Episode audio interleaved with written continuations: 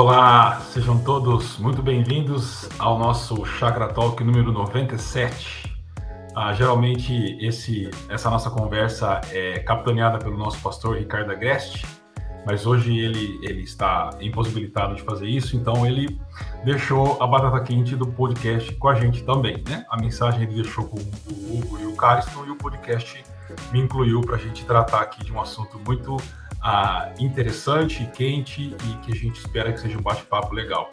E para isso, já adiantei que quem está com a gente são os responsáveis pela mensagem do último domingo, o pastor Hugo e o pastor Caris. Então sejam muito bem-vindos, amigos. Bom dia, gente. Muito bom estar aqui com vocês. É... E é isso mesmo. O Ricardo deixou a batata quente no domingo e agora trouxe o Thiago para nos ajudar a resolver todos os problemas desse assunto. Né? Muito legal estar com vocês. bom dia, gente. Bom demais estarmos juntos aqui nesse podcast. Bom dia para você que nos acompanha ao vivo no YouTube, viu? É, muito bom dia para vocês que estão nos acompanhando no, no, no, no, YouTube agora e pode mandar suas perguntas, tá bom? Manda aí suas perguntas bem difíceis que o Hugo e o Cariston responderão com alegria, tá? Eu só vou transmitir para eles, mas manda suas perguntas aí. Bom, nós estamos na série a, cujo título é Quem é o Senhor e já temos algumas mensagens e nas duas últimas nós conversamos sobre um novo estilo de vida, né? Como aqueles que têm Jesus como Senhor de suas vidas devem viver. E para isso a gente tem estudado a carta de Paulo aos Efésios. Então, no domingo retrasado, o pastor Ricardo Agreste e o pastor Hugo conversaram com a gente sobre é, o novo estilo de vida numa primeira mensagem. E no último domingo, o Hugo e o Carison trouxeram o um novo estilo de vida numa segunda mensagem. Então, amigos, de maneira muito breve, assim, dá uma geral em como foi a, a mensagem de domingo para nós. Começa com você, Hugo, dá uma introdução e o Cariston arremata, por favor. Legal. Uh, a gente conversou, o tema central foi sobre sexualidade, uh, porque Paulo plantou essa igreja na cidade de Éfeso, e Éfeso vivia num contexto de uma cultura altamente sexualizada, né? as esculturas, as imagens, o, o, convívio social, ele era marcado por uma questão de um, do sexo desenfreado. E aí Paulo ele vai colocar dentro daquilo que a gente estudou três advertências, né? É, três cuidados para aqueles que se tornaram discípulos de Cristo devem ter diante da, de uma cultura que se opõe aos princípios e valores estabelecidos pelo reino de Deus. Ele vai falar assim: olha, vocês devem viver em amor e vocês devem viver em a luz, em oposição, viver na luz, em oposição a essa cultura sexualizada. A primeira advertência, ele vai falar: olha, não nem sequer façam menção, conversem é, ou ah, não se faça menção de que isso existe no meio de vocês, né? Não se vangloriem das coisas que vocês, inclusive, fizeram no passado. Porque essa vida que se opõe aos princípios e valores do reino de Deus em relação à sexualidade, ela não é, não são relacionamentos baseados no amor, no sacrifício uh, e na submissão como filhos uh, do Senhor de todo o universo. E aí eu quero ver se o Cariston quer continuar as duas outras advertências, senão eu dou continuidade, aqui, cara. Ok, ok, ok. Então tá okay. bom. Paulo ele vai continuar dizendo o seguinte: olha, ah, já que vocês ah, devem viver em amor, vocês também devem viver na luz. Aí Paulo vai dizer lá: olha, não participem, ah, não compartilhem, não convivam com as obras, né? Com essas coisas que a cultura faz. A gente deve viver no meio da cultura, mas não participar, conviver, compartilhar dessas coisas uh, ou dessas uh, ações, atitudes em relação à sexualidade. E aí Paulo vai dizer depois lá que a gente deve expor isso à luz, né? Uhum. É, de que é, essa cultura do sexo desenfreado, né? Eu faço o, o que eu quero, conforme eu quero, quando eu quero, com quem eu quero. É, a gente, como discípulos de Cristo, não devemos ficar apontando o dedo no sentido de, ah, você está errado, isso, aquilo, outro, né? Ah, como se fôssemos legalistas, até porque Paulo vai dizer assim: olha, vocês eram assim, vocês viviam dessa forma, o que gera humildade, porque a luz de Cristo raiou Não fomos nós quem ah, nos auto-salvamos, mas foi Cristo quem nos orientou, Cristo quem nos renovou, foi Cristo quem ah, brilhou sobre nós. Portanto, tragam esse estilo de vida diante da luz que é Cristo, diante do reino, diante dos princípios e valores. Então, ele dá essas duas advertências para nós, ah, como viver na luz, não participar ah, e expor também é, esse estilo de vida à luz de Cristo. E no final ele vai até dar um imperativo, né? Ó, desperta, levanta, não fica dormindo, não fica inerte, né? Levanta, sai do meio desse negócio aí. E a luz de Cristo vai resplandecer sobre você a, e, e, através de você em meio à cultura que a gente está vivendo. Esse foi a, um resumo aí bem breve do que a gente conversou. Ô, ô Carlson, mas você precisa entrar na conversa aqui. Ah, na sua opinião, ah, você que pregou essa mensagem três vezes junto com o Hugo, qual foi o ponto que, que fez mais você pensar assim? Uhum. Que, que, mais Não, eu, eu, você? Eu, o que eu queria completar o que o Hugo estava falando é que eu acho que esse assunto, é, e aí é um jeito de do pessoal que está nos ouvindo aí parar um pouquinho as coisas e prestar bastante atenção, porque é um assunto que envolve todo mundo. Eu acho que algumas pessoas ah, às vezes têm vergonha de falar, eu acho que algumas pessoas têm dificuldade de falar sobre isso, é, por criação, é, mas assim, de alguma forma, essa o desejo sexual, ele ele tá em, ele tá na gente, né? Como o Hugo pôs, eu acho que uma coisa que chamou atenção e que ele trouxe no domingo é o quanto isso é algo bom diante de Deus, desde que seja feito de acordo com o que ele coloca para nós fazermos. Mas, assim, a, a, sexualidade não é algo ruim, né? A religiosidade, às vezes, acaba pegando textos como esse e tornando a, o sexo, a, enfim, a, o momento do, do, do, marido com a esposa, né? esse momento como algo estranho, como, como algo é, que, que Deus não participa, sabe? E achei legal, Hugo, trazer isso no domingo, assim, que Deus criou isso, Deus criou o homem, a mulher, o órgão, Deus criou essa relação e Deus viu que isso era bom. Né? Então, é, a gente precisa tirar esse. É, primeiro, acho que tirar o medo de falar sobre isso, é, entender que há muitos pontos e contrapontos, e tudo bem, a gente pode conversar, mas não olhar isso como algo negativo, sabe? como algo que tá, tá à parte do que de uma vida espiritual. Não, a sexualidade, o desejo sexual, ele faz parte ah, da vida cristã também, né? Claro, né? Aí ponderando aquilo que Paulo trouxe. Mas eu queria só trazer esse ponto porque eu acho que alguns às vezes ouvem a mensagem é, e diz assim, ah, esse negócio não é para mim. Eu sou casado e não tenho esse problema, tal. Bom, todo mundo participa de um grupo de WhatsApp, todo mundo é, assiste filmes no Netflix, né?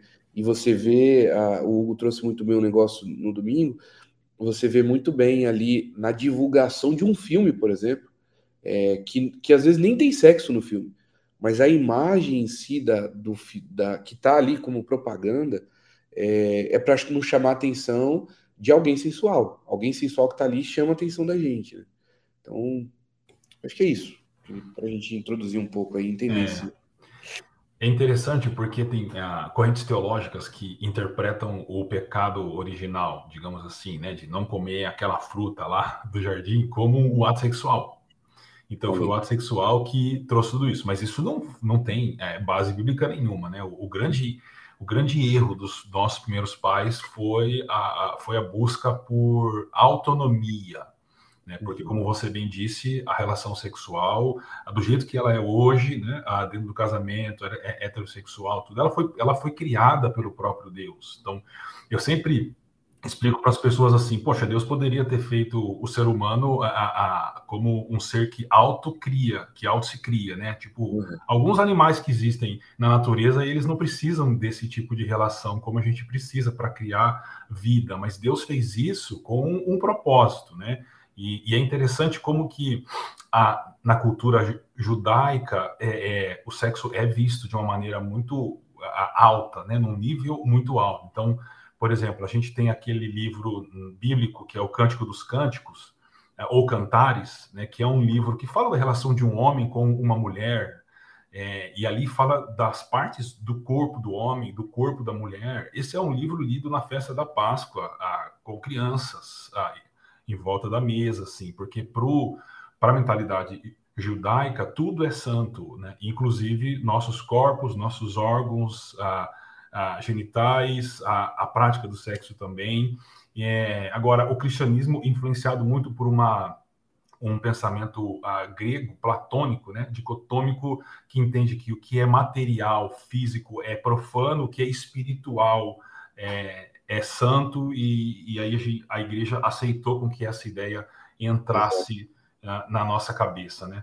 Mas deixa eu fazer uma pergunta para vocês. É, eu lembro que minha mãe conta umas histórias de quando ela era nova lá em Barbacena, brincando lá em Auriflama, é, os, os rapazes iam no ponto de ônibus para ver quando as mulheres subiam no ônibus, elas usavam saias grandes, longas, né? Ah, quando elas subiam no ônibus, que a saia subia um pouquinho para eles verem o tornozelo das mulheres.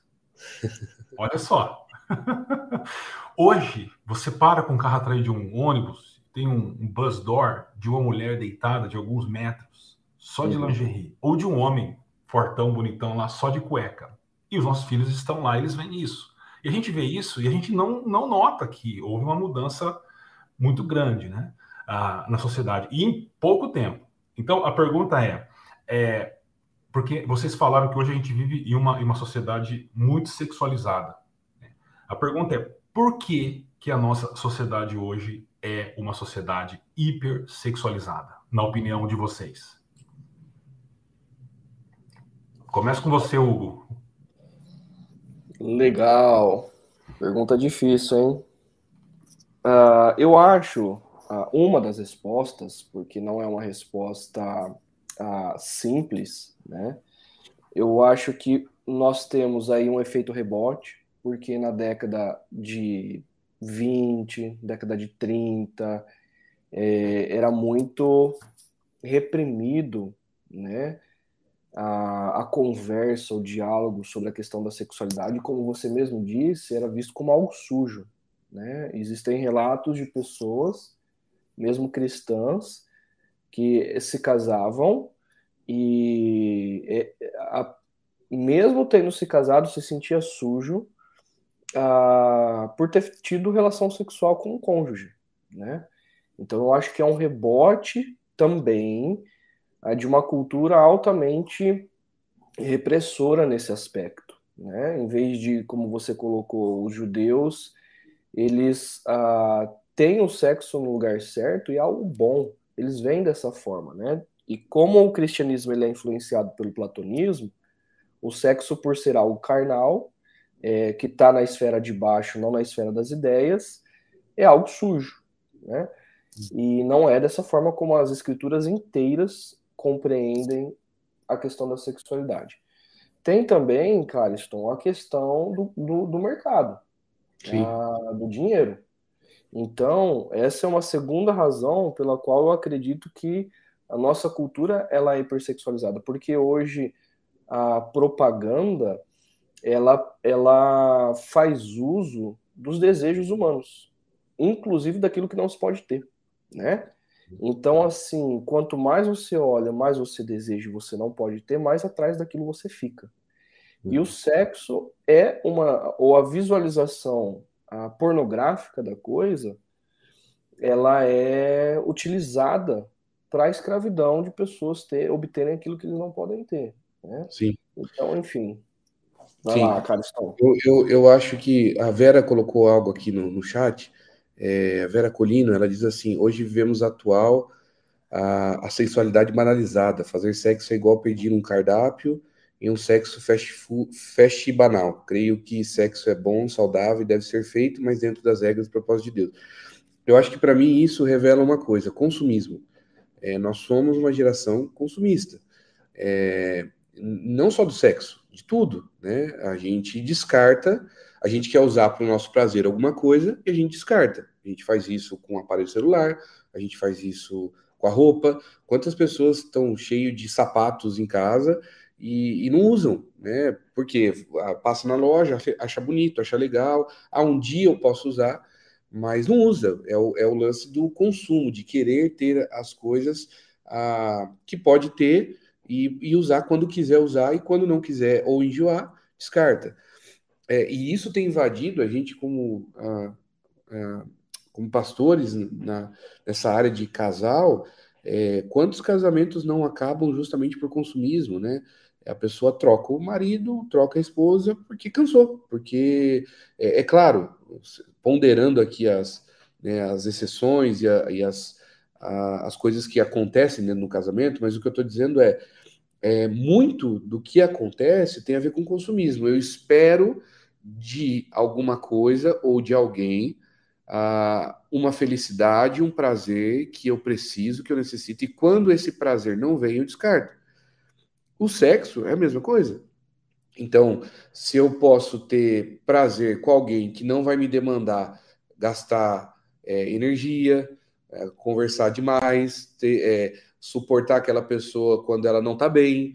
Então, é, é, essa geração de sexual, ela, ela consome porque ela está buscando algo que não dê trabalho, só dê prazer para ela. Esse é o ponto, né? Então, eu acho que a razão de a gente chegar nesse ponto hoje de uma sexualidade é, imoral, né, de impura, como Paulo coloca, que já está acontecendo lá. Né? Vamos entender que isso também já vem de lá, e eu acho que no meio do, do percurso a, a gente aprende, a história aprende a, a, a esconder algumas coisas. Né?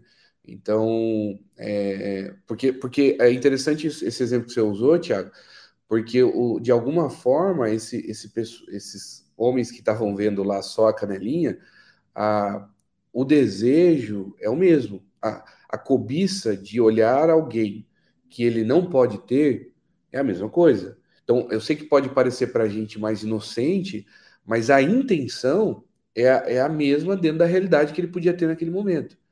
Então, eu acho que conforme o tempo vai passando, a gente, a cultura vai dizendo não, a gente precisa abrir mais a mente, precisa abrir mais a mente, que é o que Paulo está combatendo lá, aquele pessoal que está dizendo isso também.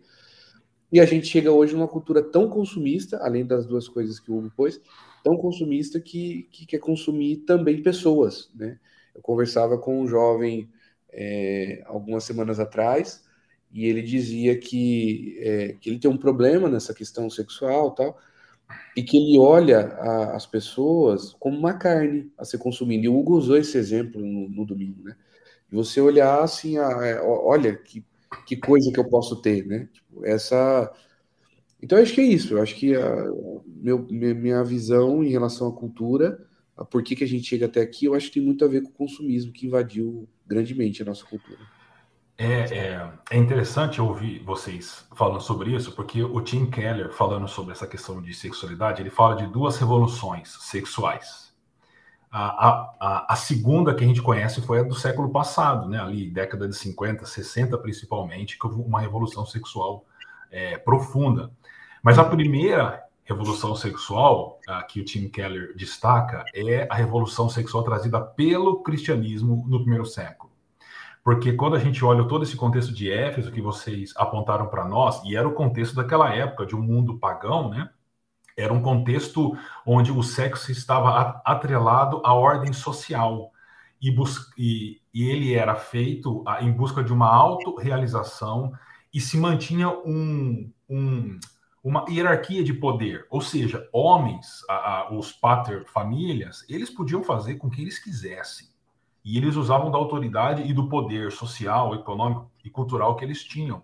Então, o sexo era um meio de subjugar os outros, de diminuir os outros. E ele era feito de, de, de, de maneira a, a, despersonalizar e a objetificar as pessoas. Isso antes do, do evangelho ser espalhado, né? Aí o evangelho vem e o evangelho ele, ele reconecta o sexo com Deus. Uhum. Ou seja, o ato sexual, a sexualidade, ela é, uma, ela é um, uma atitude de autodoação, como vocês mesmos pontuaram na mensagem, né? Falando de Jesus. E não algo que busca uma realização. E quando o cristianismo, na primeira revolução sexual, conecta é, o sexo com Deus, isso traz é, uma, uma, uma revolução, porque o sexo passa a ser é, um meio de é, autodoação, a feita sempre dentro de uma esfera de compromisso, de amor, né? de cuidado e não mais é, do jeito que era. Mas é interessante que a segunda revolução sexual do, da década de 60 ela manteve alguma, alguns valores que o cristianismo trouxe, por exemplo, que o sexo deve ser consensual, uhum. por exemplo, isso, mas desprezou outros.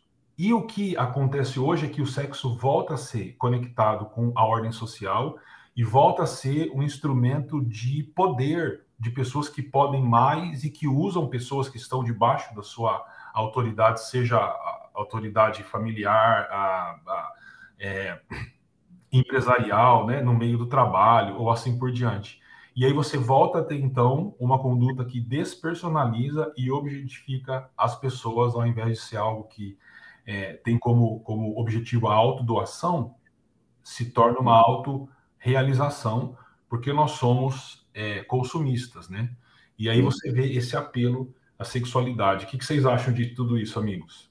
Tiago, você pôs a, você está colocando isso, a Mariana Elizabeth de Barros, ela comentou o seguinte aqui no chat: é, sexualidade sem amor e respeito do próximo resulta ah, em tudo isso né, é, de negativo que acontece no relacionamento sexual saudável, né?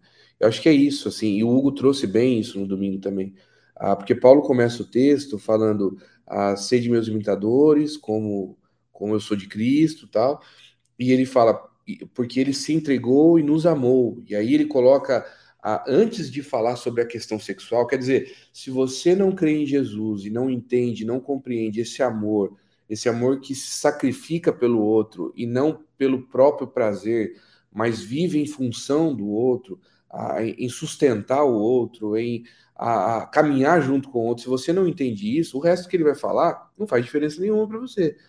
Então, eu acho que é, é, talvez isso que a gente está conversando aqui, para algumas pessoas que podem estar nos ouvindo, ou, sei lá, vai nos ouvir no futuro, é, ou que pensam hoje na cultura, vão dizer assim: nada a ver o que vocês estão falando.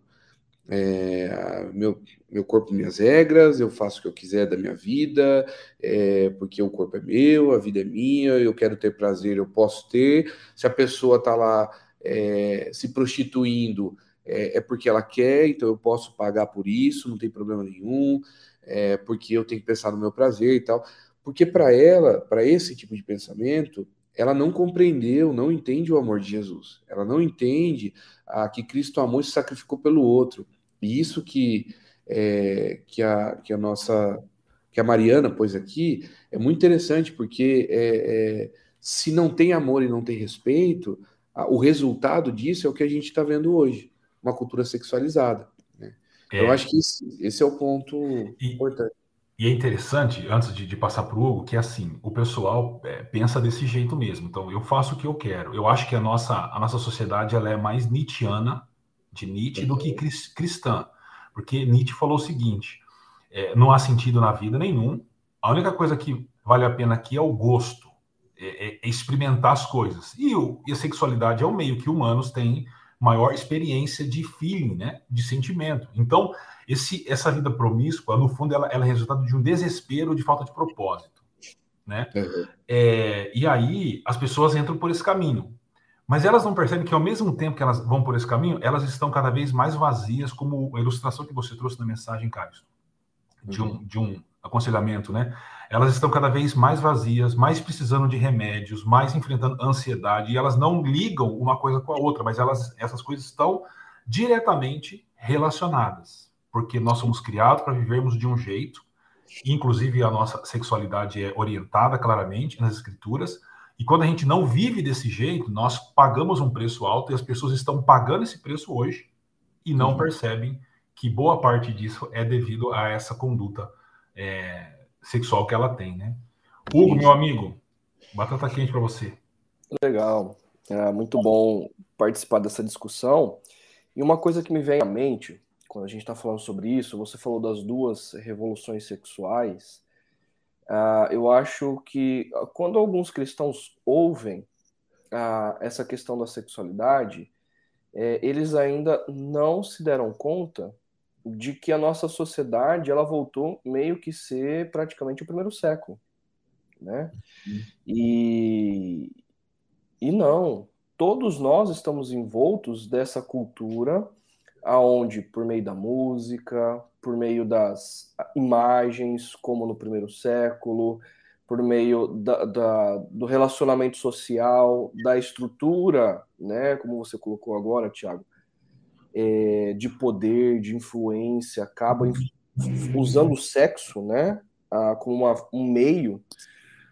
e a gente precisa se dar conta de que nós estamos vivendo, sim, é, no meio de uma cultura assim. A nossa cultura, até o que o pastor Ricardo já diz há alguns anos, se não décadas, nós vivemos uma cultura pós-cristã. Nós não somos mais orientados, na maioria uh, do nosso Brasil e do Ocidente, é, por princípios e valores cristãos.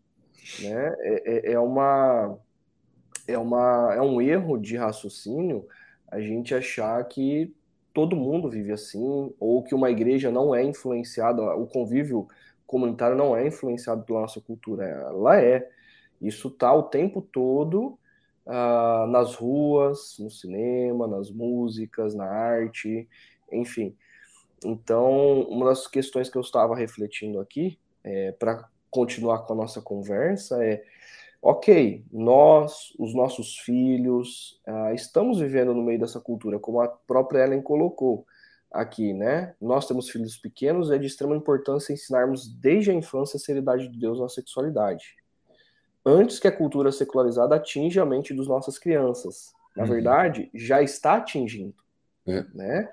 Então, é, eu acho que esse é um grande desafio nosso como pessoas, porque primeiro a gente precisa assumir que isso nos influencia, para ter consciência, como Paulo estava trazendo a mente dos cristãos na cidade de Éfeso, ei, acordem, despertem, né? Vocês vivem no meio dessa realidade, nós vivemos no meio dessa realidade, isso nos influencia, para então, desde já, começarmos a ensinarmos a próxima geração acerca dos valores do Criador, né? É, mas é legal, Hugo, porque vocês falaram muito sobre a questão de, de pensamento e de comportamento e de padrão, né? E tem uma coisa que eu sempre penso e eu fico meio até irado um pouco, né? Como vocês ensinaram meio retrasado, ira, mas não peca, né? Que é o seguinte, cara, é, quando uma mulher passa pela, pela gestação, o corpo dela muda, certo? Porque ela gerou uma vida. Né? Então, o corpo dela muda, fica algumas marcas da gestação e assim por diante. Mas o padrão nosso é de que a mulher tem que ter um corpo, ah, entre aspas, perfeito, né? Então, alguns homens, depois que a mulher passa pela gestação, olham para o corpo da esposa e começam a ter alguns. Mas quem disse que as coisas devem ser assim? Uhum. As marcas que a esposa carrega no corpo são marcas que geraram vida de um outro ser. Uhum. Só há duas uhum. pessoas que na eternidade a gente vai olhar para o corpo delas e ver marcas de amor. Uma é Cristo e a outra são as mamães. Então, a gente precisa entender que esses padrões que às vezes entram na nossa cabeça, eles não são bíblicos. Uhum. E que a gente deve ser orientado por padrões que são bíblicos e que nos conduzem para uma vida plena. Então, o que, que vocês poderiam falar dessa questão de pensamentos e de comportamentos que Paulo trabalha tão bem no, no texto que vocês trouxeram para nós domingo? Legal.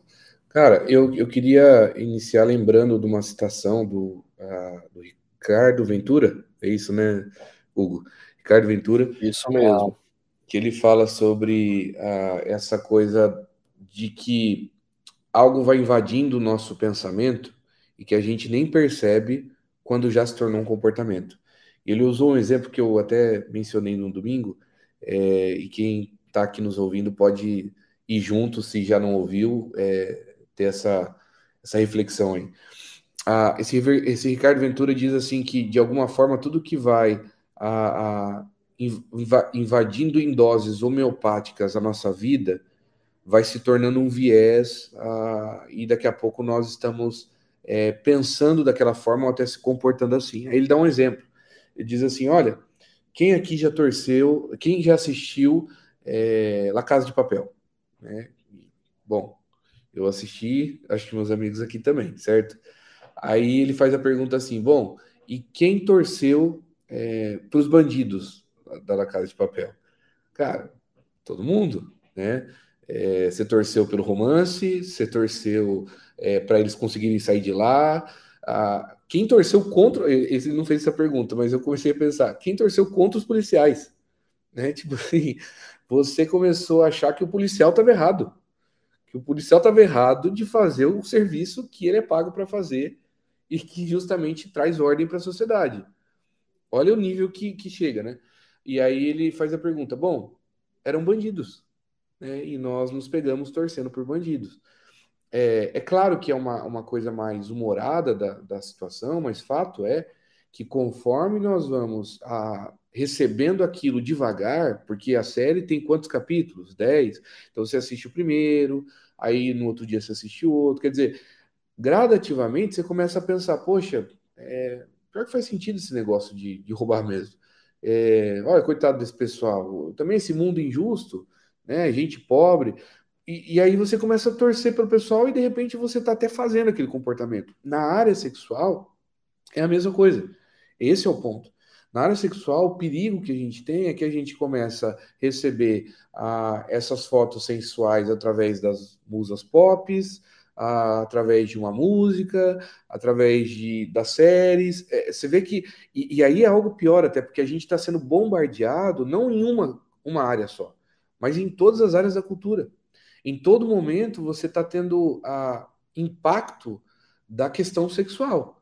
Você vai numa, numa loja de roupa de academia e aí você vê algum manequim ah, com corpo que, cara, é, não, não faz parte, como o Thiago pôs aqui, não, não, é, não tem as marcas de uma mamãe, por exemplo. Né? Então, sim, é fora da realidade. Né? Mas, é, mas é isso, assim, é o jeito de a gente é, gradativamente entender que isso é ah, o que eu quero. E aí acontece um problema, porque você ou vai ter insatisfação com o seu próximo, no caso da sua esposa, seu marido, falando de casamento, ou, ou até no, no, no, próprio namoro, né? Você começa a namorar, você não está tendo relação sexual, ou não deveria ter, mas você já olha para aquele rapaz ou para aquela moça, por ele não ter um corpo como você espera, será que eu quero casar com uma pessoa dessa? Quer dizer, você você já não avalia mais as atitudes, a, a, o coração daquela pessoa, tipo, parte do que você está avaliando também é o corpo dela, né? Porque você tem um padrão na sua cabeça que você construiu e que, na verdade, essa construção é da cultura. E aí, além da insatisfação com o próximo, às vezes vem a satisfação com você.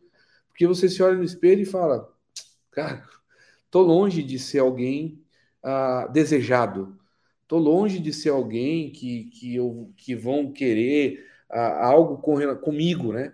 E aí, às vezes, a pessoa, é, é, é cara, paga o que for preciso para mudar o seu corpo.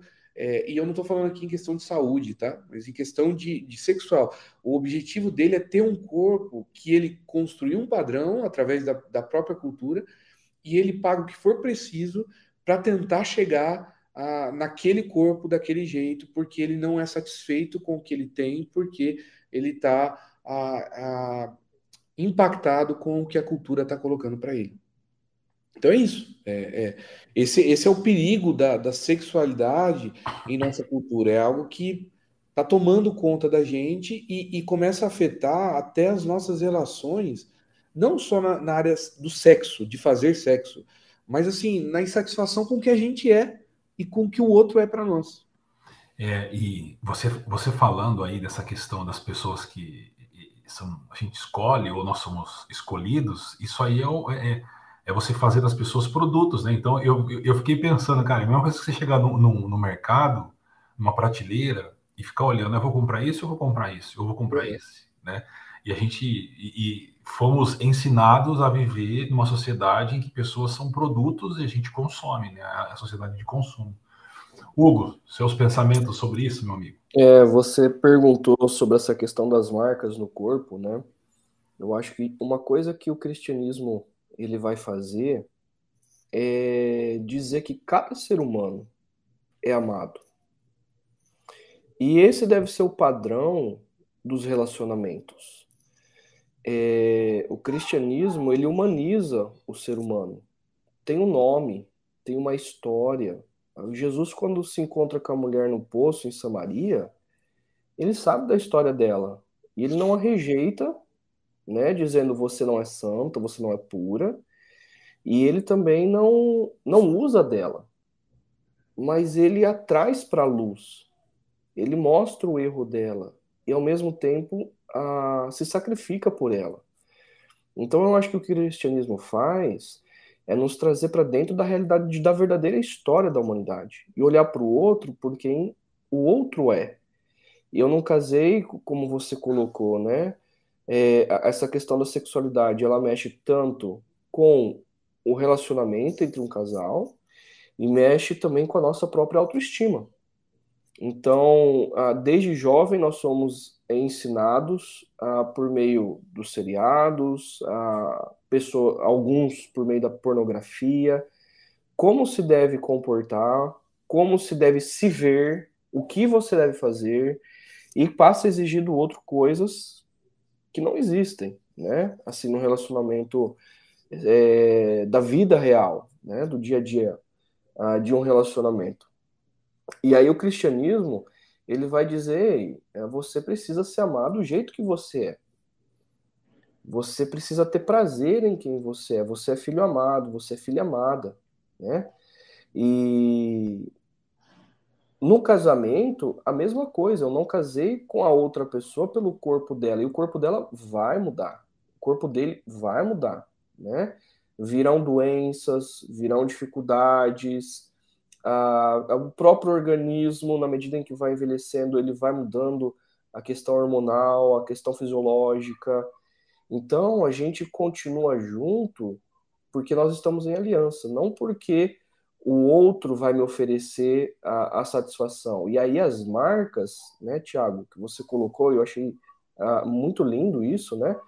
Quantas mulheres hoje optam por não ter filhos ou por ter apenas um filho, porque o corpo uh, vai ser modificado. Em outras palavras, eu não quero me sacrificar para gerar vida. Uhum. Ou em casamentos, né? Por exemplo, ao longo desses quase 10 anos cuidando de pessoas, já vi mulheres dizendo que não querem ter filhos porque elas não querem que o corpo delas uh, seja modificado e se divorciaram porque o marido queria ter filho.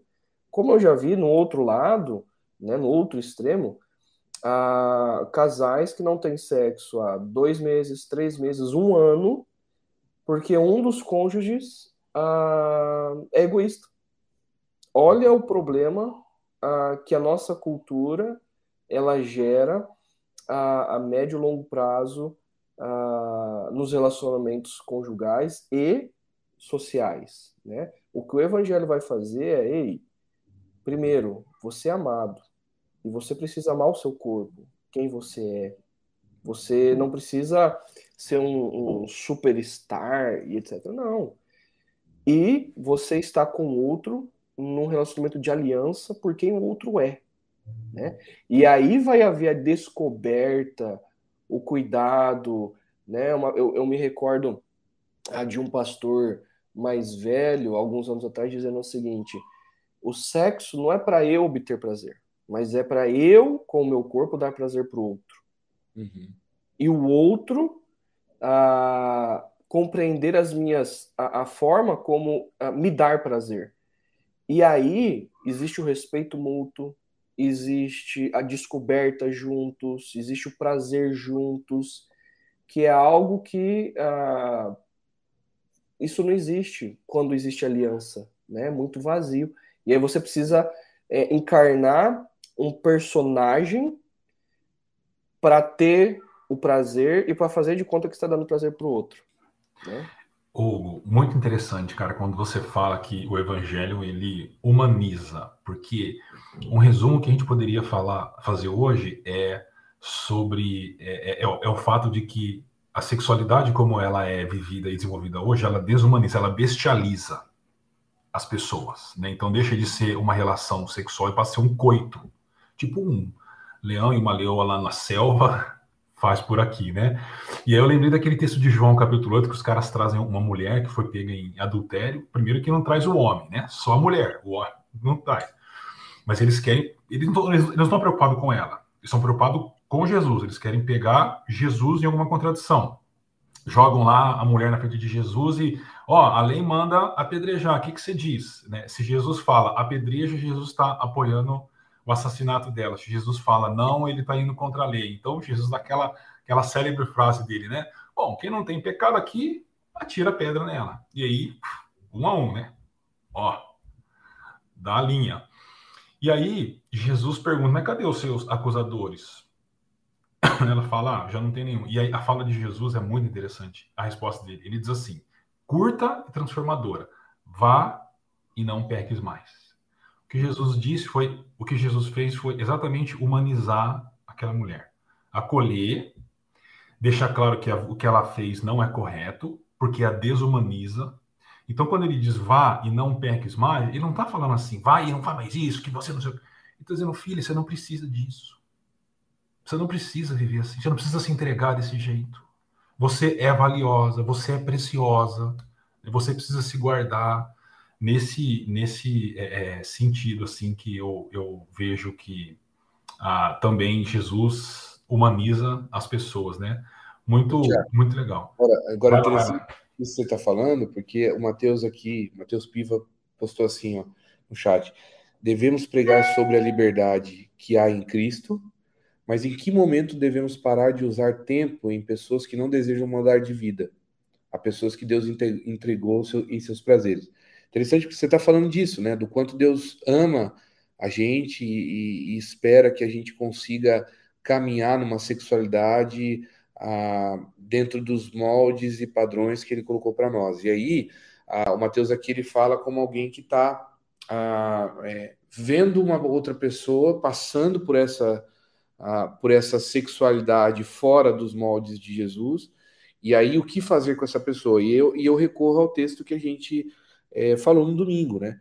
A ideia, né, quando a gente está tratando aqui sobre sexualidade, não é nós que somos ah, cristãos e, e, e, assim temos uma certeza que Jesus é o Senhor, não é que a gente agora vai ficar apontando para o pessoal e dizendo, ó, oh, é, você está errado, você está errado, você está errado, eu tô certo, tô certo, tô certo, né?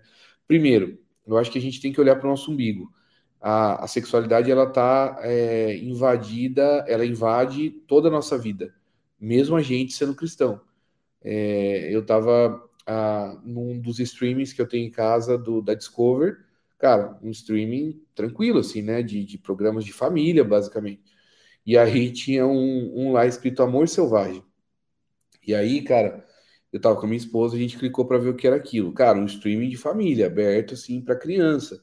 É, é, assim, não, não mostra cena de nudez, mas o tempo todo o, a, é, é um grupo de homens e mulheres com padrão de corpo né, é, imposto, né, de, é, fora da nossa realidade. Acho que mais da minha realidade tá, tá dentro, né, Tiago? Da sua não sei tanto, mas, é, mas assim, brincadeira à parte, cara, eles, eles, a ideia é que eles são como animais. Então você tratou aqui, eu lembrei dessa série. São como animais é, que eles não falam, eles não têm que falar, eles têm que é, desejar o outro sexualmente é, através de, de gestos, de olhares, de pegação. Muito louco, cara. Assim, uma série nova dentro de um streaming de família. É, é. E assim, aí, obviamente, em alguns momentos. Aí tem as provas, né, ali, para um tá com o outro tal. São provas assim, de cunho sexual, de, de flertar, né, o tempo todo. É, então, assim, essa realidade. Primeiro, por que eu estou dizendo isso? Que a gente antes de ficar olhando assim, a cultura, as pessoas, não sei o que, a gente está querendo dizer que isso invade a gente como cristão. E quando Paulo está chamando a atenção da igreja ali, ele está chamando a atenção de pessoas que são cristãs, que têm Jesus como Senhor.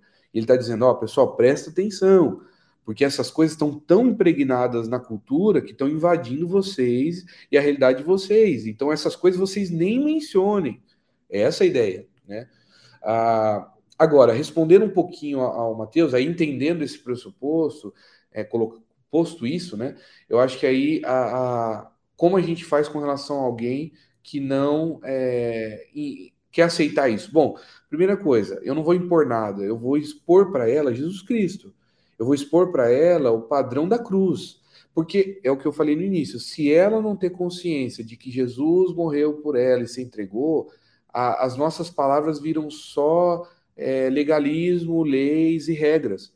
Então, é, eu só posso compartilhar a, a, com alguém sobre uma visão sexual saudável dos padrões de Jesus se ela entende um pouco sobre isso. Então, eu vou naquele exemplo que eu falei no domingo da, de, uma, de uma moça que eu tenho aconselhado que é não cristã, mas a primeira coisa, antes de falar sobre sexualidade com ela, foi falar de Jesus. Então aí, pra, eu fui falando de Jesus algumas vezes, até que eu cheguei nesse ponto e disse: olha, é, Jesus nos ensina que a sexualidade é dentro de um casamento hétero. E enquanto você levar a vida assim, você vai a, a, a ficar vazia. Aí ela faz aquilo novamente, porque ela ainda não tem Jesus, mas aí ela lembra de todas as palavras e da vida de Jesus que eu, que eu trouxe a ela, entende?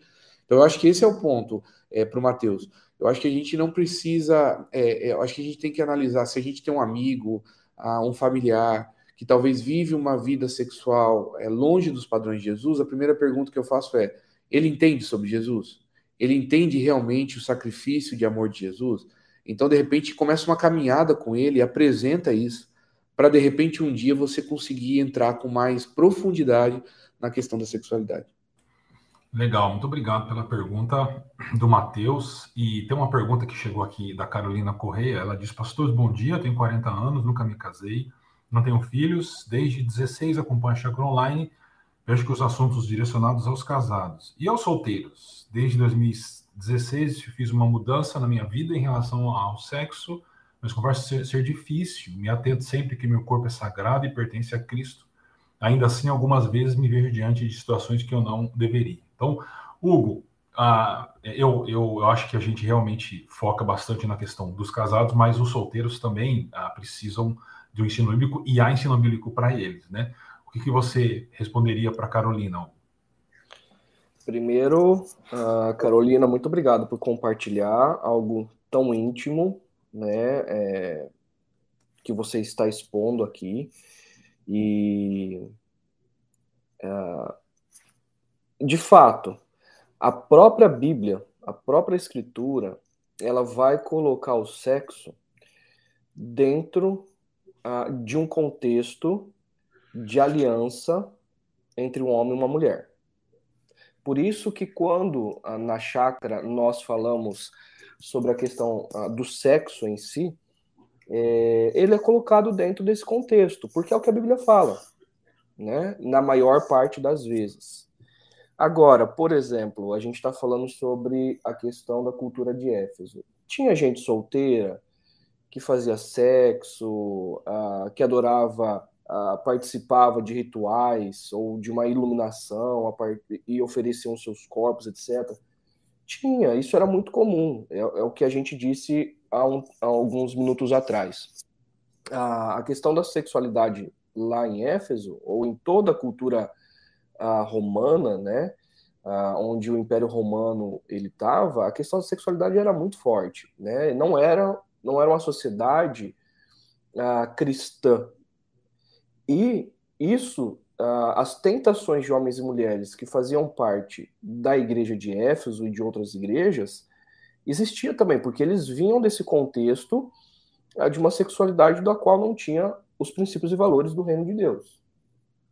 E aí é o que você coloca.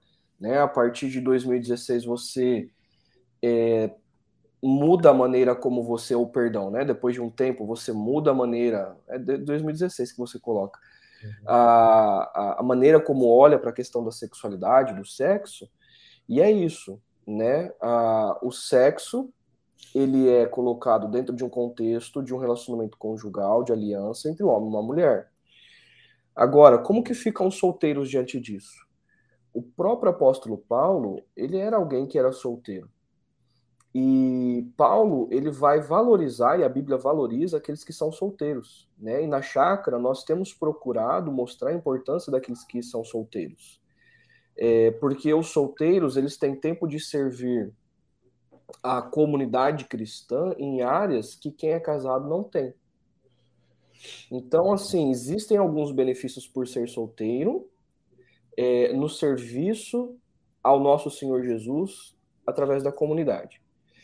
Agora, a questão da sexualidade, por exemplo, masturbação, a questão do sexo uh, fora de um relacionamento conjugal, é, são questões, Carolina, que a gente deve trazer à luz de Cristo. Então, por exemplo, a que, masturbação. Ninguém vai se masturbar pensando numa cadeira. Agora, será que Cristo, sendo Ele Senhor daquilo que eu penso, e se eu devo olhar o outro, né, como alvo do meu amor, do meu sacrifício, eu imaginando aquilo, eu, eu, eu não estou, primeiro, respeitando o outro, e segundo, eu não estou me respeitando, porque aquilo não é o real. Eu estou satisfazendo um desejo uh, meu, de uma necessidade minha. Então eu devo olhar para mim, uh, como homem ou como mulher, e dizer: não, isso aqui não deve ser parte. E, e vai ser uma batalha é, diante de Cristo, diante da luz de Cristo, ao longo de toda a existência. E a questão do sexo com pessoas ah, de maneira ocasional, ela também é, cai na mesma questão, né? Ah, assim como Cristo nos amou e se sacrificou, ah, sendo ele filho amado, submisso ao Pai, você deve olhar o outro como um ser humano, que tem uma história, não apenas para satisfazer as necessidades sexuais que você tem, ou que um homem solteiro, uma outra mulher solteira tenha. Então, assim, a, estar solteira deve ser valorizado na comunidade cristã. Existem homens e mulheres que não foram vocacionados para o casamento, e está tudo bem. Uh, existem homens e mulheres que não foram vocacionados para terem filhos, e está tudo bem. E isso deve ser valorizado em meio à comunidade cristã, em meio à diversidade da qual Cristo trouxe à igreja. Né? Agora, essas tentações, é, e ao ponto que a gente tem trazido, a gente precisa entender que a gente está nessa cultura. A gente tem filmes, né? O solteirão de 40 anos virgem, né? o virgem de 40 anos. É, tudo isso, e até mesmo dentro da comunidade cristã, é, é, um deboche. Ah, lá vem a solteirona, lá vem a tia, a tia que, é, é que não casou, né? É, a comunidade cristã está errada. Né? Aqueles que são solteiros devem ser valorizados uh, porque são vocacionados uh, por Deus para viverem dessa forma. Ou eu, eu, diria também de maneira muito, muito direta, assim, obrigado Carolina pela pergunta, é que a gente precisa descentralizar o sexo das nossas vidas. A nossa sociedade ela é sexualizada porque ela centralizou é, o sexo e isso significa que ele se tornou um ídolo na nossa sociedade. E então nós temos que pagar tributo a esse ídolo. Eu acho que a gente precisa descentralizar o sexo, é uma das facetas da vida humana, né? Agora, no caso de uma pessoa que não é casada, a Bíblia ela é muito clara que aponta para o celibato para o resto da vida, se a pessoa não tem a vocação para casamento ou enquanto ela está solteira. Essa atitude de descentralizar o sexo não é só para solteiro, é para casado também. Porque se a gente se a gente centraliza o sexo, mesmo o quem é casado vai para o ato para buscar satisfação. Quando a gente descentraliza e centraliza quem deve estar lá, quem é o Senhor, que é Jesus, a, o solteiro vai caminhar de uma forma através do celibato, quem é casado de uma outra forma através da relação sexual. E aí que está o ponto. É, a nossa sexualidade exacerbada ela deve ser substituída pela nossa devoção a Cristo. Solteiros e casados, a mesma coisa. Nós devemos encontrar satisfação, alegria na pessoa de Jesus Cristo. E aí o sexo entra no lugar certo ou ele é colocado no lugar certo para casados ou solteiros. Caristo, quer arrematar isso que o nosso tempo está acabando? Tá. É, eu acho que a última colocação que eu queria deixar aqui para o pessoal e a gente bater um pouquinho mais fundo é Paulo ele vem de encontro com a sexualidade tanto para o solteiro quanto para o casado ah, e ele e ele é contra ah, o que ele está dizendo para a gente nem fazer menção nem pensar porque isso pode virar um comportamento é a imoralidade sexual a impureza e a cobiça. E todas essas três coisas ah, é idolatria e, e, e, acho que você coloca bem, Tiago, quando você diz a gente vive a, a, a sexualidade como centro a, de algum de, das coisas, né? É uma faceta aí da cultura. É isso. é mais um ídolo que tem tentado se levantar para ocupar o lugar de Jesus em nosso coração. E, e assim, é importante é, trazer também à tona tudo isso que Paulo está dizendo para a gente nem mencionar. É, para ele, para Paulo, né, a gente até brincou disso, é, a, a impureza sexual é todo tipo de sexo que não está dentro de um casamento hétero. É o que Paulo está dizendo. Então, é, coisas que a sociedade é hoje, em parte, denigre, mas já tem gente lutando para que isso seja a favor. Por exemplo, a pedofilia. É, para alguns de nós, meu Deus, que absurdo. Pois é, mas para alguns outros, eles estão dizendo toda forma de amor é válida. Então, por que não eu posso? Por que eu não posso casar com uma criança? Ontem eu via a, a, um, um, uma série no streams onde havia um, um, poliamor, né? um casamento onde o cara é casado com a mulher, ela tem, eles têm quatro filhos e no meio do caminho uma mulher se chegou a esse casamento, é, uma amiga que ficou numa festa, eles, eles beberam demais, dormiram juntos e no final das contas hoje estão casados. Então é, a esposa do cara se relaciona com ela, o cara também se relaciona com ela, mas eles são casados. Na verdade, é um, é um relacionamento a três, basicamente. É isso que está acontecendo na nossa sociedade. Para alguns podem parecer isso estranho, mas é a realidade do que a gente está vendo é, já acontecer. Então, assim, toda forma de sexo, de sexualidade fora de um casamento hétero, para Paulo, isso é contra os padrões de Jesus. Então, a gente está falando de pedofilia, que parece algo mais agressivo, ou de um poliamor para alguns que acham estranho, mas nesse contexto vai ser incluso a zoofilia, sexo com animais, que alguns também podem achar estranho, mas nesse contexto também vai ser incluso a homossexualidade é uma realidade do que a palavra de Deus está colocando para nós. E é uma realidade que a cultura já está colocando para a gente que, ah, tudo bem, é, é, um tipo de amor, mas é, antigamente ah, não podia homossexualidade, agora tudo bem, daqui a pouco é, pode também com os animais, daqui a pouco pode também com criança. A, a, essa cultura ela vai sendo inserida gradativamente na gente, quando a gente não percebe, já foi incluso. É, alguns podem dizer, ah, pastor, mas é fácil você dizer isso, porque você ah, é um hétero que casou.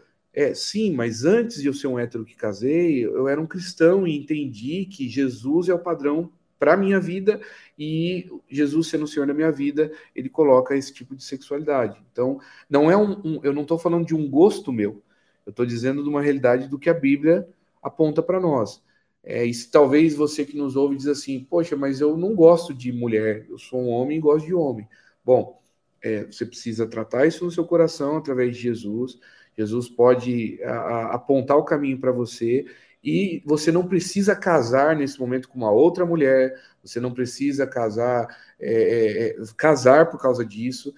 Ore a Deus e consagre o seu corpo e sua vida a Deus da forma que você sente hoje. O ponto é sexualidade é dentro de um casamento hétero. E, mais um detalhe, não quer dizer que porque você tem relação sexual dentro do casamento, você pode trazer fatores externos para dentro desse casamento. Então, eu já ouvi é, de casais, por exemplo, que trazem a pornografia dentro do casamento. Então, ah, eles deitam juntos e assistem um filme juntos. É, é, olha só, gradativamente, naturalmente, você vai incluindo a, a imoralidade sexual, que parece até no, no não, eu não estou errando, eu estou com a minha esposa, sim, mas você está desejando um outro corpo, de outra pessoa, de alguém que ganhou dinheiro ah, pelo sexo. Isso é idolatria sexual também. É isso que Paulo está apontando para nós. Não façam nem menção dessas coisas. Tomem cuidado, porque isso pode gerar o comportamento. Hoje é o filme, amanhã você pode querer ir numa casa onde você faça sexo com outra pessoa e sua esposa faça sexo com outro homem. É isso. Bom, muito obrigado, viu, Cariston? Obrigado, Hugo. Ah, não deu tempo de trabalhar muitas coisas que a gente tinha aqui ah, planejado, mas eu acho que o papo foi, foi bom. É, e lembrando que o escritor de Hebreus exorta a gente, né, de que o, o, leito do matrimônio é sagrado e ele deve ser preservado só pelo casal, porque ele deve ser feito numa aliança ah, profunda e só entre duas pessoas isso é possível. Né? Então, como a Regina lembrou aqui, existe já essa ideia de trisal e está mais comum do que a gente imagina, uhum. é, mas, biblicamente falando, há razões ah, para Deus instituir um casamento monogâmico, né? E, e para encerrar, a, a, Bíblia fala muito mais de sexo do que a gente imagina. Né? Então, por exemplo, a gente fica pensando na volta de Jesus. E a volta de Jesus é representada por nós como uma festa de casamento. Uma festa de casamento que ela se encerra com a consumação. A consumação é uma palavra teológica da volta de Jesus, mas ela é também uma palavra legal que aponta para a consumação do casamento.